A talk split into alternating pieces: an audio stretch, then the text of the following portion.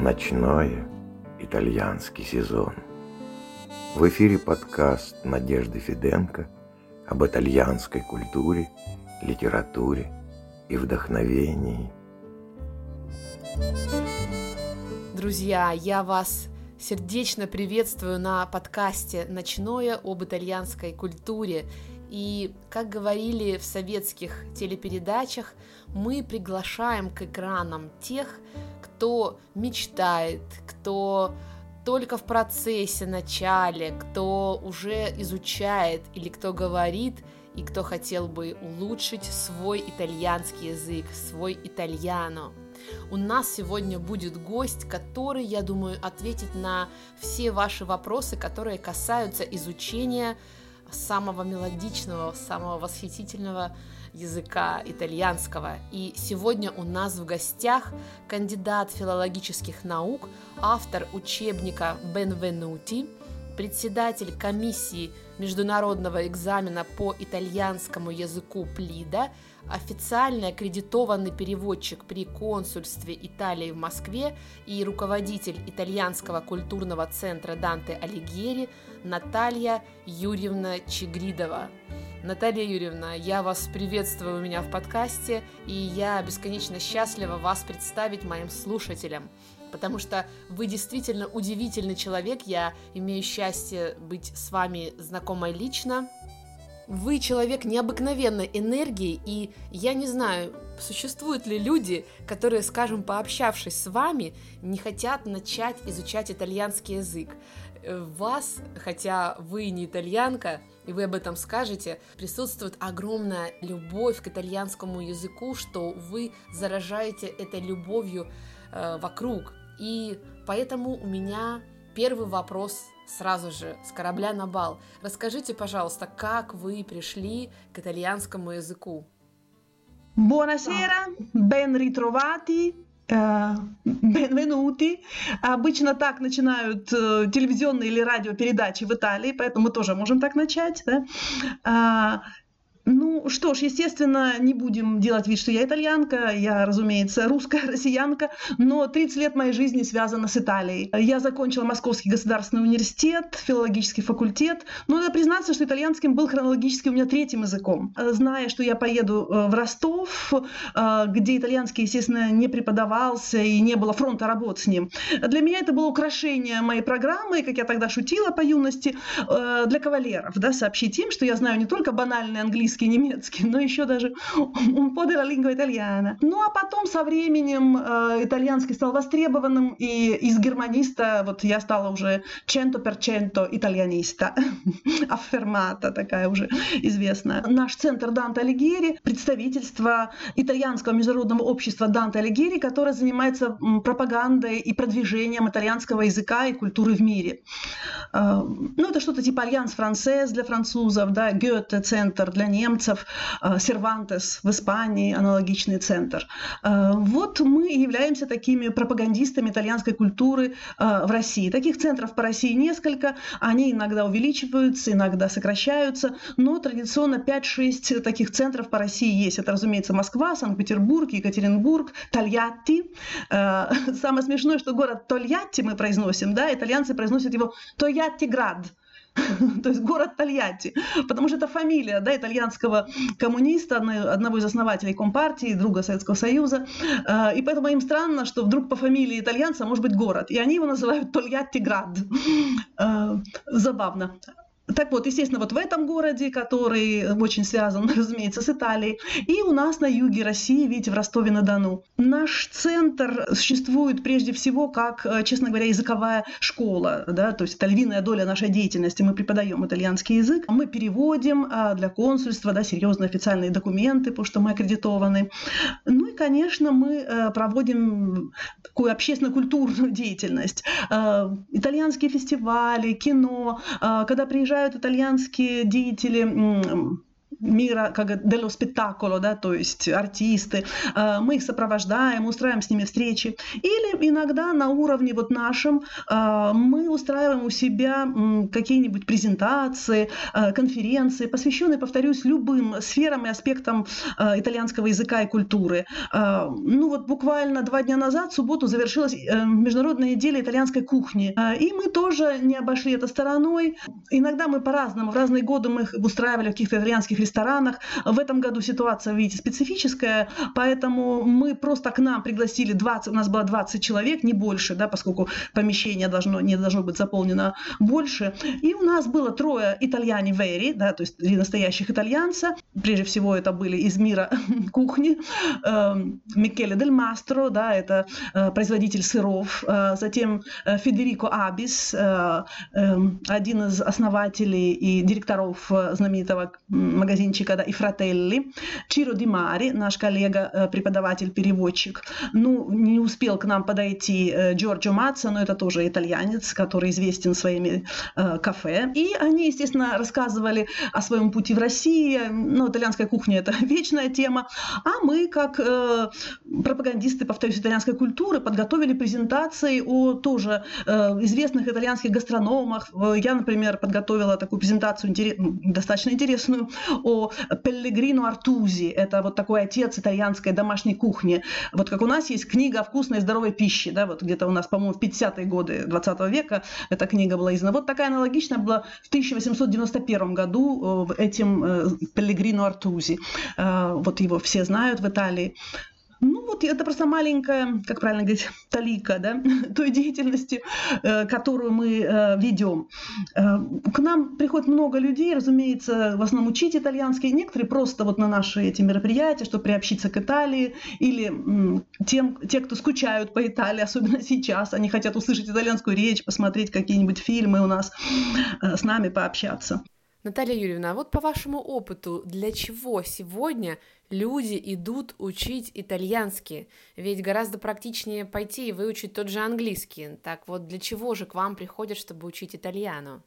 Откровенно говоря, меня тоже иногда удивляет, когда, особенно в эпохе кризиса, я думаю, ну кто же к нам придет в этом году, кого ждать в сентябре? И, к своему удивлению, вижу, что идут и толпы. А, сейчас во всем мире итальянский очень популярен, и он вышел на четвертый язык в мире по популярности.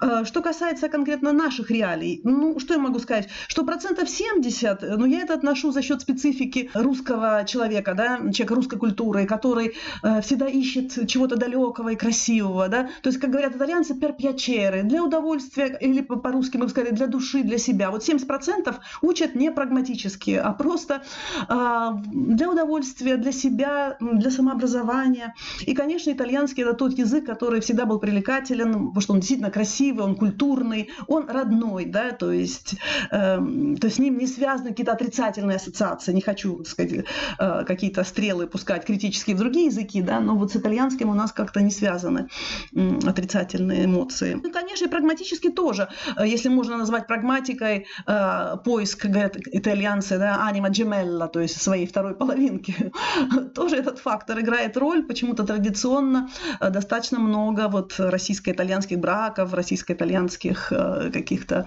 э, дружеских и любовных отношений. Э, ну, а что касается тех, кто учит прагматически, это какая-то часть студенты э, хотят получить или э, продлить свое образование э, в Италии. Э, затем, какие профессии к нам приходят взрослые люди учить итальянский? Э, ну, вы знаете, как ни странно, из мира фармацевтики, потому что сотрудничество с итальянскими фармацевтическими компаниями. В свое время, одно время приходило много у нас из мира вот красоты, да, но прежде всего парикмахеры, косметика для волос, вот, вот эти люди тоже сотрудничали с итальянцами.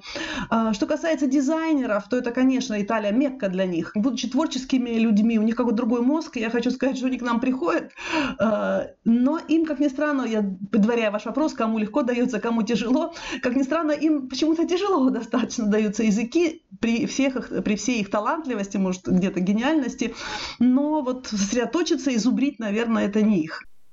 Следующий мой вопрос будет касаться диалектов. Эту историю я уже рассказывала неоднократно, как я Первый раз приехав в Италию, это была регион Кампания, Неаполь, Салерно, и будучи совершенно неопытным э, филологом, я слушала, как говорят местные, с удовольствием перенимала, расставляла уши пошире, и, приехав домой, я классно начала шекать, то есть я переняла фактически э, произношение неаполитанцев, неаполитанский часть неаполитанского диалекта. И мой преподаватель, услышав, как я говорю вместо скарпе, говорю шкарпе, вместо скатула говорю шкатула, коробка, шкатулка. Ну, конечно, уж спагетти я не умудрилась назвать шпагетти, но, тем не менее, вот такая тенденция была. И Вопрос в следующем. Не будет ли так, что человек, выучив язык, приедет в Италию и столкнется с абсолютно другим языком?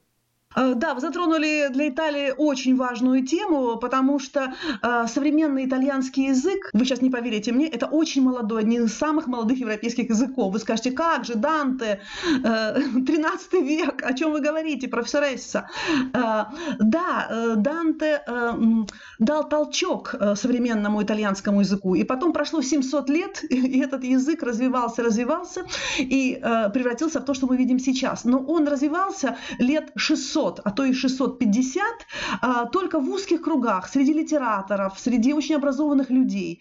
То есть все э, живущие на Апеннинском, так скажем, полуострове, да, так, слово Италия не всегда было применимо даже к вот этой территории, а, они говорили на своих диалектах, на своих даже, можно сказать, языках, потому что лингвисты спорят, э, например, вы сказали о неаполитанском, диалект это ли язык, да, сейчас его причисляют даже к языкам, но я уже не говорю, конечно, о сардинском, да, где это, разумеется, язык, язык. То есть диалекты в Италии, их очень много. Вот если 20 регионов в Италии, ну если так примитивно говорить, то можно сказать, что ну 20 диалектов, на самом деле их еще больше. И повторюсь, некоторые из них доходят до статуса языка, да, то есть там даже есть и своя письменность, и своя грамматика, не говоря уже о лексике и произношении. Но в основном, конечно, э, на уровне произношения и лексики э, основная разница. То есть, как вы сказали, если вы скажете фрешка, ария фрешка, да, но все поймут, что вы действительно поймут, что это ария фреска, да, что это свежий воздух, но вы не аполитанка, поэтому так произносите. Так вот, этот язык э, долго был языком интеллектуалов для узкого круга, и только уже практически после объединения Италии, э, когда этим стали заниматься просто политики, да, прежде всего, э, ну, конечно, люди культуры. Манзони, один из итальянских писателей, автор романа «Обрученные» Промесси Спози, он мечтал, что когда-нибудь итальянский язык, на котором он написал свои Промесси Спози, станет una lingua viva e vera, то есть язык языком настоящим и живым. Так вот, живым и настоящим языком итальянский стал только где-то уже к середине 20 века. А, вот, и поэтому иногда можно сказать, что многие итальянцы билингвы. Они говорят на литературном итальянском и говорят на своем диалекте. А, конечно, современная э, ситуация такова, что все владеют итальянским языком. Звучит забавно, но когда вы, я могу так произнести, да, что в Италии практически все говорят на итальянском. Звучит, повторюсь, смешно, но это на самом деле не смешно, потому что у них два языка. У них может быть свой диалект и второй второй язык, так скажем, литературный итальянский. Поэтому мы учим и преподаем, и во всем мире преподают литературный итальянский. И, конечно, обязаны итальянцы его знать, и они его знают, и вы не попадете в никакую смешную или странную ситуацию. Все вас поймут. Другое дело, что вы можете их не совсем понять, тем более, если, может быть, это малообразованные люди и говорят только на диалекте. Вот тогда, да, это может быть сложно. Среди создателей итальянского языка мы можем назвать Данте, естественно, там, Данте, Петрарка, Боккаччо, да, вот это король Корона, как они называют. Э, затем Макиавелли, знаменитый философ, да, и политик э, итальянский. Манзони, да, я так сразу перепрыгиваю. Антонио Грамши, как ни странно, да, э, это итальянский коммунист, создатель итальянской партии, коммунистический философ, но он был очень э, моден э, во всем мире, в Европе, и его много публиковали, и, соответственно, вот э, его язык, его тетради, это тоже был литературный итальянский, э, тоже способствовал. И, как ни странно, Джанни Родари. Джанни Родари – это детский писатель, поэт, он сам не будучи из Тосканы, да, но он, э, потому что литературный язык как бы пошел из Тосканы, да, после Данте, э, он писал на нем и для детей, поэтому дети многие приходили в школу до Джанни, так скажем, Радари, да, и они только владели диалектом, а в школе их постепенно начинали учить говорить на э, красивом, правильном литературном языке. А благодаря Джанни Радари, когда уже читали сказки, учили стихи, они уже понимали литературный язык, то есть он сыграл большую роль, и вообще я очень очень люблю, потому что его легко учить. Э, он в рифму пишет, в отличие от других итальянских поэтов, которых трудно учить, э, потому что они в основном верлибром пишут, да, таким белым стихом. А Джанни Радари, как мы, все в рифму, красиво, хорошо. Следующий мой вопрос будет о штампах, но только не о языковых, а о культурных. Ну, не секрет, что Россия в представлении иностранцев – это страна вечной мерзлоты с э, гуляющими по улицам медведями, э, балалайками, шапками, ушанками, водкой и так далее. Расскажите, пожалуйста, с какими штампами встречались вы у итальянцев о нас, о нашей культуре, о России? Э, ну, если говорить о штампах, то, конечно, холод, да, ассоциация с холодом, Россия. И, э, вы знаете, сразу скажу, что э, тоже такую маленькую деталь, что разная культура отопления. У нас в России на высоком уровне культура отопления. И поэтому даже если у наших крестьян были маленькие дома, это не только потому, что они были такие бедные и несчастные. Они, конечно, экономили это тепло, сохраняли его, но внутри, у нас внутри очень жарко, тепло, даже зимой. А потом мы выходим, да, и там снег, и можно после бани прямо в этот снег и прыгать прыгнуть. Э, так. В Италии же, несмотря на то, что у них теплая страна, но у них очень слабо развита культура отопления, у них всегда холодно, у них, ну это тоже может быть общее место, но тем не менее, может кто-то не знает, э, иногда в домах 16-18 градусов зимой поддерживается, вы представляете, то есть для нас это немыслимо, конечно. Э, вот, и поэтому они, ой, в России холодно, снег, мороз, но когда ты, будучи, приехав из России, ты ощущаешь холод, ты говоришь там холодно, да, фрейдо, предположим, или или «О, Фредо, мне холодно». Они говорят, «Ma tu che sei русса?» э, «Ну ты, которая русская, как же так? Sei нордика?» «Ты там с севера, как тебе может быть холодно?» И каждый раз мы говорим, что внутри, в домах мы вообще отапливаем, и у нас не бывает плюс 16 э, в квартирах. Э, так что вот такое противоречие есть у нас, повторюсь, тепло внутри, холодно снаружи, у них наоборот. Ну, вы знаете, я в основном общаюсь, не то, что это снобистски звучит, но с культурными итальянцами, как бы естественно, я общаюсь э, с профессорами, с дипломатами, ну, по роду своей деятельности. Э, поэтому, естественно, они образованные люди, и то, что они знают о России, возможно, не все итальянцы, конечно, знают. Э, но я могу такие примеры привести. Я смотрю итальянские фильмы, ну, и, другие смотрим, да, все мои итальянские фильмы, и я иногда специально для себя каждый раз отмечаю, что вдруг в каком-то фильме какая-то деталь, связанная с Россией, да, вот что-то мне... И что я заметила, что, естественно, иногда цитируют наших поэтов и писателей. Да? Э, ну, вам, Надя, наверное, это будет близко. Помню фильм «Лора ди религионе», такой эм, э, «Час религии», или там «Урок религии», такой сильный достаточно фильм итальянский. И там персонажи э, говорят о том, что «О, май, он векио фирс», да это же как старый фирс, да. Э, я вначале сама даже вначале опешила, а потом они еще раз повторили, и я поняла, что речь идет о нашем старом слуге, это символ такого старого слуги, преданного фирса, который из вишневого сада, да. То есть вот культурные итальянцы сравнивали одного человека, одного тоже слугу или помощника, да, ну как старый фирс. Представляете, то есть они знают, выходит вишневый сад, и фирс, уже этот персонаж э, тоже известен. Несколько несколько раз я слышала, когда говорили фрателли Карамазов, да, там, э, братья Карамазовы. Есть один в Неаполе, кстати, один ансамбль, и они называются фрателли Карамазов, так и называются братья Карамазовы. Ну, типа, какие-то они, брут... они себя такими брутальными представляют и так далее.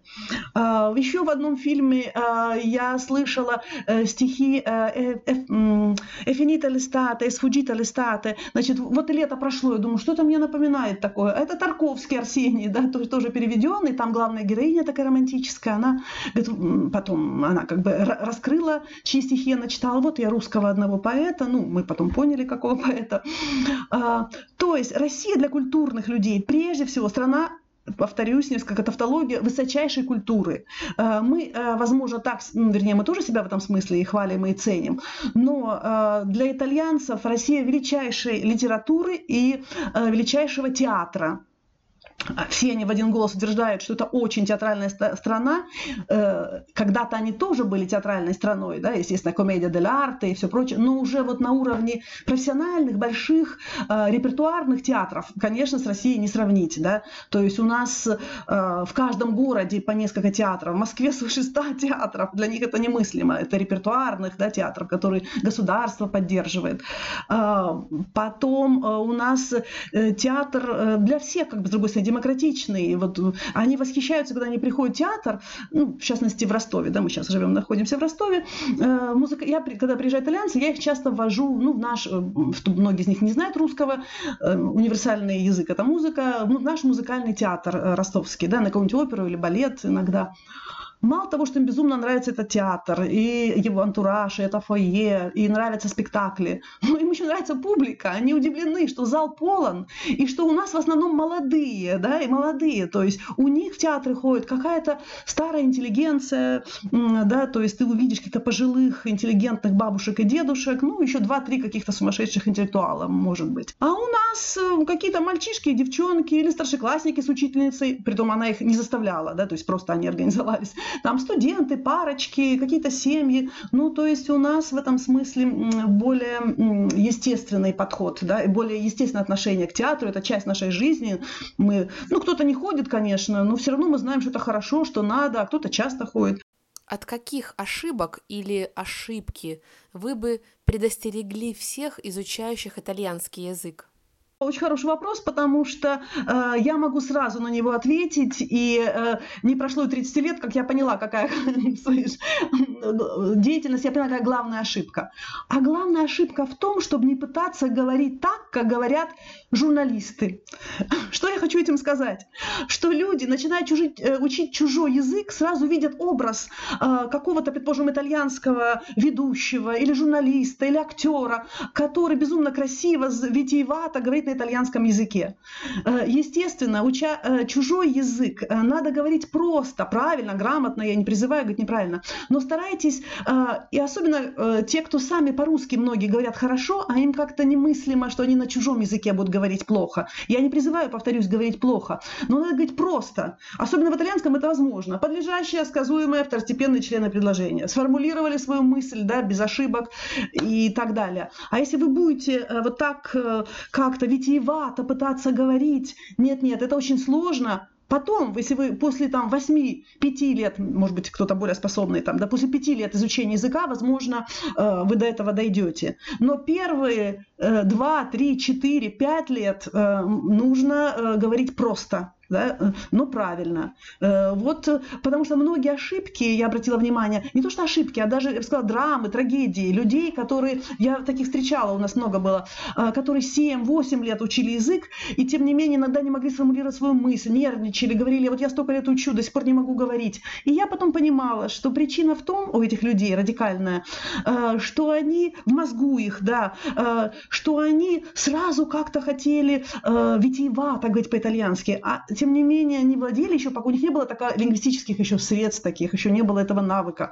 Эм, ну вот, э, и поэтому это именно драма. Э, я вот сейчас говорю о глобальном, что о тех, кто учит и проходит 7 лет, и он говорит, а я так и не научился говорить. Ну вот надо было изначально себе немножко проще задачу ставить и постепенно э, учить э, язык э, вот так. Ну и, конечно, для, для итальянского э, очень важную роль играет, ну это может, конечно, не оригинально, во всех языках произношения. У нас, все мы говорим, у нас похожа артикуляционная база русского и итальянский, да, то есть, в общем-то, не сильно это, как мы шутим, не французский, где надо шепелявить, картавить, гнусавить, да, и так далее.